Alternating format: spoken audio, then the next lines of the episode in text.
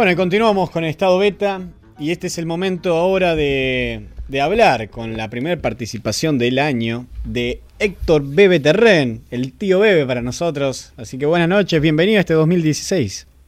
Buenas noches, ¿qué tal Andrés? Eh, bueno, como siempre, muchas gracias por considerarme columnista del programa. Pero por favor, para nosotros es un placer enorme tenerte acá participando con nosotros. Y como el caso del de la fecha, que nos traes eh, personas que, que, no sabemos de dónde la sacás. Decime cómo, antes que la presentes. Sí, he pensado que una cosa que interesa, esto de rescatar eh, personajes de Giles o personalidades que hoy día ya nadie se acuerda de ellos. Claro. A pesar que a lo mejor han tenido una vida cultural muy importante eh, y ya nadie los recuerda. Totalmente, como en el caso de la fecha que nos traes a Hoy es el caso de Víctor Alberto Lapeiret, que fue, podemos decir, el segundo historiador de San Andrés de Giles. El primero fue Vicente Cutillas, con sus memorias, y él fue el que escribió la segunda historia de San Andrés de Giles en 1941. Mira. Eh, eh, nació acá, ¿no? En San Andrés de Giles, en Los Pagos. Eh, mira, él eh, nació hacia 1908, por ahí creo, en la zona de entre Carlos Ken y Villarruiz, en un establecimiento que se llamaba La Rosada, que no sé si es el que sigue existiendo todavía en esa misma zona, dedicado al turismo, que es una casa muy antigua. Tal vez haya sido ahí, no, no lo tengo documentado eso. Eh, sé que él fue alumno de la escuela número 10 de Ruiz, donde ya se destacó eh, ampliamente por sus habilidades para la escritura, para el dibujo, y ya las mismas maestras lo habían destacado, según contaba él en una biografía. Eh, él tuvo de maestra a Arminda Castro, que es una maestra que estuvo también acá en Ascuénaga, de Ascuénaga pasó a Villarruiz y ahí lo tuvo de alumno a la Peirete y es precisamente es la, la primera maestra que le había augurado un destacado papel en el campo de la literatura, según decía él, y evidentemente no se equivocaron. Ahí, ahí tenés otro, otra historia sencilla, ¿no? La, la maestra esta, de Escuena. Sí, eran las maestras que tenían buen ojo para, para detectar a los alumnos. Claro, hay otro compromiso también se nota por momentos, ¿no? Con sus alumnos. Sí, acá en Ascuénaga la gente vieja la recordaba a esta Arminda Castro como una maestra muy recta, muy eh, muy buena maestra, de tanto que gente con la que yo llegué a hablar escribiendo la historia de Ascuénaga y, y se acordaban de esa maestra que había estado tres, dos o tres años acá en Ascuénaga nada más. Mira. Después eh, los Laperetes se radicaron en San Andrés de Giles y el padre, que era don José Lapeiret, en realidad el, el apellido es Lapeiret porque son franceses, Claro, sí. eh, adquirió el cine de San Andrés de Giles. Y ahí Víctor Laperete se desempeñó como administrador de esa sala. El, el, Eh, el Lo cine, que le permitió re- relacionarse con el mundo del cine y del teatro de, de aquella época, ¿no? claro, el cine donde hoy está mm, el... Sí, donde está el- actualmente el, El Centro de Cultura. español, el Centro de Cultura. Mm, Y mm, evidentemente su gran vocación fue el periodismo, porque ya era muy joven, veintipico de años, y ya había comenzado a colaborar con distintos periódicos que existían en San Andrés de Giles, e incluso uno que se llamaba La Democracia, que había fundado su padre. claro. Eh, y además después eh, comenzó a ser corresponsal de importantes diarios de la capital federal. Eso era algo que se acostumbraba en otros tiempos, tanto que mi padre fue corresponsal de algunos diarios también, acá en Ascuénaga. Parece una, una locura ver cómo podía ser corresponsal en Ascuénaga, pero cuando había noticias que surgían, se enviaban a esos diarios y te daban una un carnet que te acreditaba como corresponsal y, y te enviaban el diario gratis también, que llegaba cada tanto. Claro, sí, me imagino. Pero eso era algo que existía, era una forma de difundir eh, por todo el país. Claro. Sí, hoy por ahí existe, pero bueno, en otra versión, ¿no? De esos corresponsales. Claro, es, es otra cosa. Lo que pasa es que antes le dedicaban pequeñas pequeñas notas, bueno, muchos cuando había problemas con los ferrocarriles, con caminos, problemas que por ahí eh, siguen repitiéndose en algunos casos, bueno, ahí le publicaban a los corresponsales del interior. Mira, y él participó en diarios como La Nación, La Razón, El Mundo, La Prensa. Claro, bueno, de todos esos diarios era corresponsal. De todos esos diarios de, Buenos Aires, porque él vivía, eh, siempre vivió acá en Giles y después en Luján, donde vivió hasta hace unos años, todavía vivía en Luján. Creo que a esta altura se debe haber muerto porque tendría eh, más de 100 años, pero eh, hasta unas décadas atrás vivía en Luján todavía. ¿Y, vos sabés de qué escribían esos medios? ¿Qué era la especialidad que, hablaba mayormente? ¿Cómo? ¿De qué redactaba? ¿Cuál era lo que él escribía un poco para esos medios? La Nación, La Razón, esos, los diarios porteños. Y eso sería las noticias de, de, Giles o parte, de, a lo mejor, de su actividad literaria también. Ah, por eso, como escritor también en general. Como escritor también, mm. porque tenía, evidentemente, escribía muy bien. Mm. Eh, él escribió una obra de teatro, la primera que fue que se llamaba El amor que triunfa, que fue estrenada en el Teatro de la Sociedad Italiana, ahí en Giles, donde está actualmente la Sociedad Italiana en la calle Mitre eh, totalmente colmado de público el salón. Eh, y ahí, bueno, escribió otras obras, o sea, él era completo porque era escritor, periodista, autor de obras de teatro, autor de libros de filosofía, de historia, de, de cuentos, poesías, de todo. Y mm, parece mentira, pero es autor de más de 100 obras, de 100 libros sobre, sobre distintos temas. Y... Eh, tanto que en una biografía el, periodista dice, Don Víctor es dueño de una trayectoria tan colmada de actividades que no faltarán los que terminen pensando que ese hombre no dormía. Fue capaz, capaz de concretar tantas obras que hasta parecen imposibles si no fuera porque tenemos a la vista testimonios escritos que lo prueban. Claro, totalmente. O sea, más de 100 libros es, un disparate. Bueno, Picasso tenía más pinturas que días vividos, imagínate también otro que no dormía. Es, impresionante porque aparte de los, distintos temas. Y bueno, en 1941 él escribió la historia de San Andrés de Giles, mm. que todavía andan libros dando vueltas por ahí, desde ya que está totalmente agotado, dos por tres aparecen en el remate de Burgos, los, libros de la historia de San Andrés de Giles, que fue un poco criticada tal vez porque no, eh, un poco desorganizada esa historia. O sea, se citan demasiados nombres, eh, pero no, hay un no tiene una metodología para, para escribirla como es la historia de Secundino García, por ejemplo.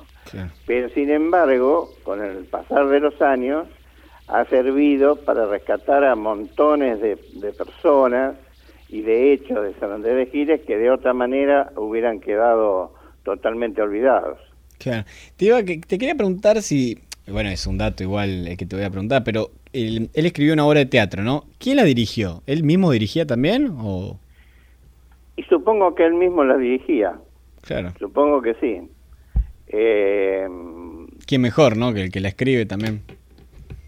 Sí, porque eran esa gente que era completa. Claro, casi todo lo... Como Graciela León. claro, exacto, se me ocurrió la misma. obras, las dirige, escribe la música, los textos, todo. Claro. Y, mm, un, un, estilo así. Te quería consultar si mm, hay algún libro o algo de él dando vueltas por acá, de esos más de 100 que escribió. El, bueno, el libro es la historia de San Andrés de Giles. Ese, ¿y eh, algún otro de poesías o de un otro escrito? Mira, de tanto, él escribió también Vida del General San Martín, eh, La Virgen de Luján eh, y varias obras, por ejemplo, Hombres Destacados de San Antonio de Areco, creo que de Giles también, pero yo nunca lo pude ver, de Luján, Hombres Destacados de Mercedes, donde él rescata a distintos personajes que tuvieron que ver desde la fundación de los pueblos hasta mm, el momento que lo escribió y bueno, hacía una breve reseña de la vida de cada uno de ellos. Es un trabajo medio regular el, el que hizo. Claro, claro. Y Moreira, ¿no? La verdad sobre su vida. También escribió sobre Moreira, que mm, eso en algún momento, El alma de los gauchos, muchos, la vida del padre Varela en, en Luján, eh, y los, los libros muchos lo hacían, viste, con las antiguas imprentas, con eh, todo a mano, todo Sí, artesanal. Claro, mucho más artesanal, claro. Claro, era un- no es que fuera un, un hombre de plata, no sé, evidentemente eh, su pasión eh, era esa. claro. Eh, fue siempre un, un bohemio, tengo entendido. Y, y en Chile se lo recuerda mucho andando en bicicleta.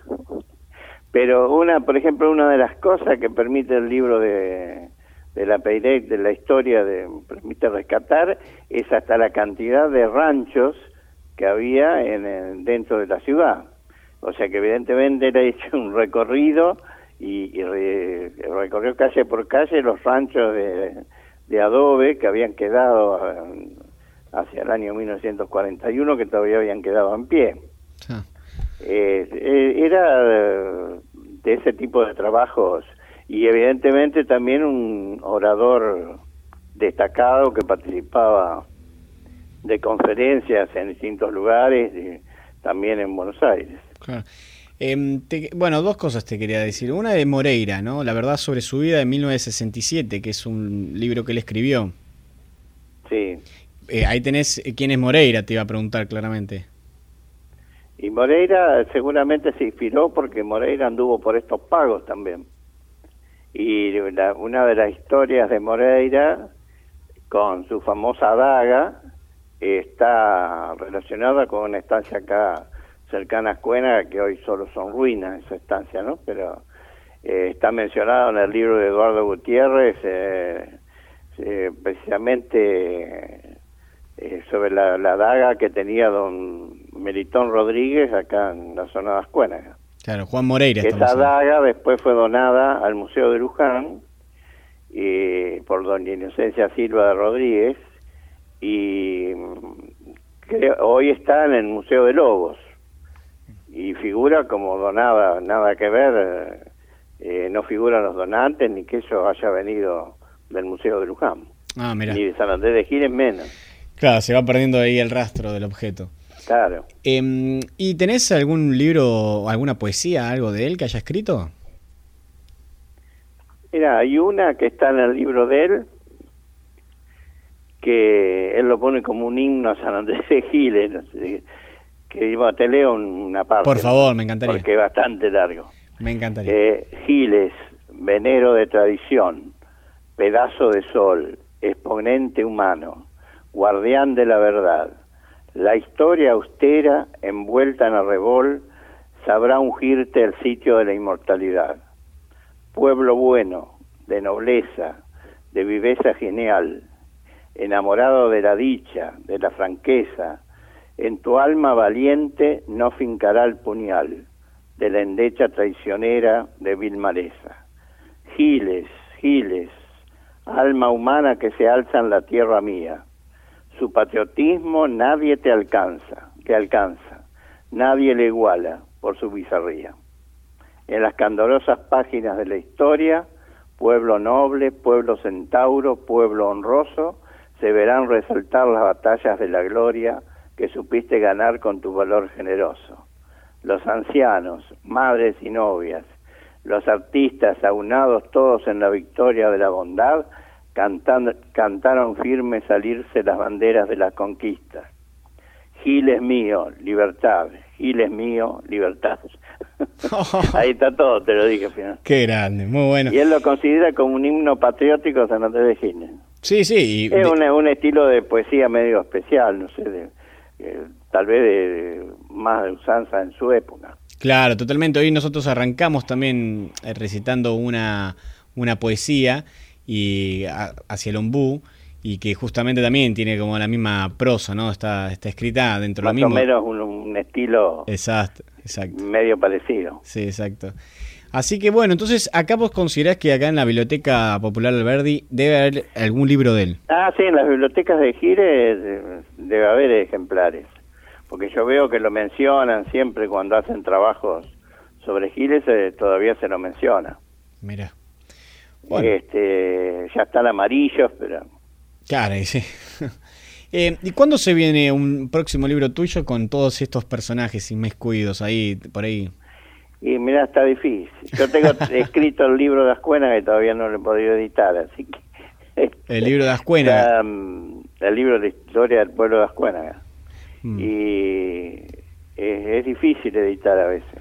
Sí, bueno, pero ahí por ahí, ahora que te está escuchando... Pero habría que hacerlo para que no se pierdan las cosas, porque si no después quedan nombres que solamente uno lo sabe y se van perdiendo. Claro, y queda un testimonio también de una época, ¿no? Un libro es como una forma también de decir, bueno, esto ocurrió, esto pasó, o esta es una mirada de una época. Bueno, como siempre es un, placer. Algo hemos hablado. Sí, claro que sí, es un placer tenerte nuevamente en este 2016 en estado beta. Así que te mandamos un saludo y esperamos pronto la próxima. Bueno, en la próxima salida, que dentro de unos meses, rescataremos alguna otra personalidad olvidada. Claro que sí, es un placer hablar con vos y, y siempre conocer un poquito más de San Andrés de de la historia, ¿no? También de esta región por ahí que, que tanto nos representa como La Pampa, esta región pequeña de, de pueblo. Al amigo camionero. Obrero de la cabina y en la lucha un caballero. Para mí es el camionero un puntal para mi Argentina. Rumbo a la cosecha fina ya sale a la madrugada, con la garrafa cargada, hierba de más por las dudas, y por si la noche es cruda, carga dos o tres frazadas. Para viajar más tranquilo y la demora evitar, por si llegan a pesar no viaja pasado de kilos. Si se clava en un molino, música, mata y galleta. Lleva una muda completa por si le toca cambiarse. Toalla y jabón para lavarse no le falta en la cucheta. Con los papeles al día podrá ahorrarse alguna espera, si en alguna caminera lo para la policía. Ojalá con alegría pueda tranquilo llegar. Nada de alcohol al viajar para evitar accidente. Deseo sinceramente que Dios bendiga su hogar. A la cuarta la cargó, la linga por si se encaja, y para proteger la caja al chasis un fierro soldó. A las luces controló y alguna debió cambiar. Quien conviene revisar es el limpia parabrisa. Qué bronca si lo precisa y justo empieza a fallar. Ir a lavar es normal para no hacer barro en la casa y completarle de grasa la caja y diferencial. Da un engrase general porque llovió y se lavó y hasta el auxilio miró cuando fue a la gomería y para tener ese día los cigarrillos compró. Si la panza entra a chiflar y el hambre le hace cosquilla, para en alguna parrilla para comer y continuar. Si agarra el sueño, a cestear con permiso del playero. Y que digan los puebleros para no pagar el pato, se come bien y barato donde come el camionero. Al sueño no hay que porfiar, mejor parar y dormir, y descansado seguir para seguro llegar. Es peligroso viajar con banquinas descalzadas, cuidado las vías, lomadas, las lluvias o el sol de frente, y guarda que un inconsciente lo encandile a la pasada. Y ni hablar de la neblina por más que haya buenas luces. Mucho cuidado con los cruces, lo mismo que en las esquinas. No está de más la bocina aunque uno no vea nada. Total es una pavada, puede salvar una vida. Uno sabe la partida, Dios dispone la llegada. Es gaucho para parar si alguien precisa una mano, aunque hoy en día paisano ya no se puede confiar. Apurado por llegar y ver los hijos queridos que van rumbo a estar crecidos y eso lo pone bien ancho, pero al llegar a su rancho ya los encuentra dormidos. Bien planchada dos camisas su mujer le vino a dar. Cuando estaba por mirar, matafuego y las balizas. Un beso y una sonrisa. Un cuídate y un te espero justo arriba del tablero descubre en una bolsita unas cuantas tortas fritas como señal de un te quiero. Ya acomodó su equipaje, solo la ruta lo espera y unos casé en la guantera para ser más liviano el viaje. Sufrirá al llegar al peaje si no lo paga el patrón y seguirá con razón cuerpeándole a su destino, recorriendo los caminos arriba de su camión.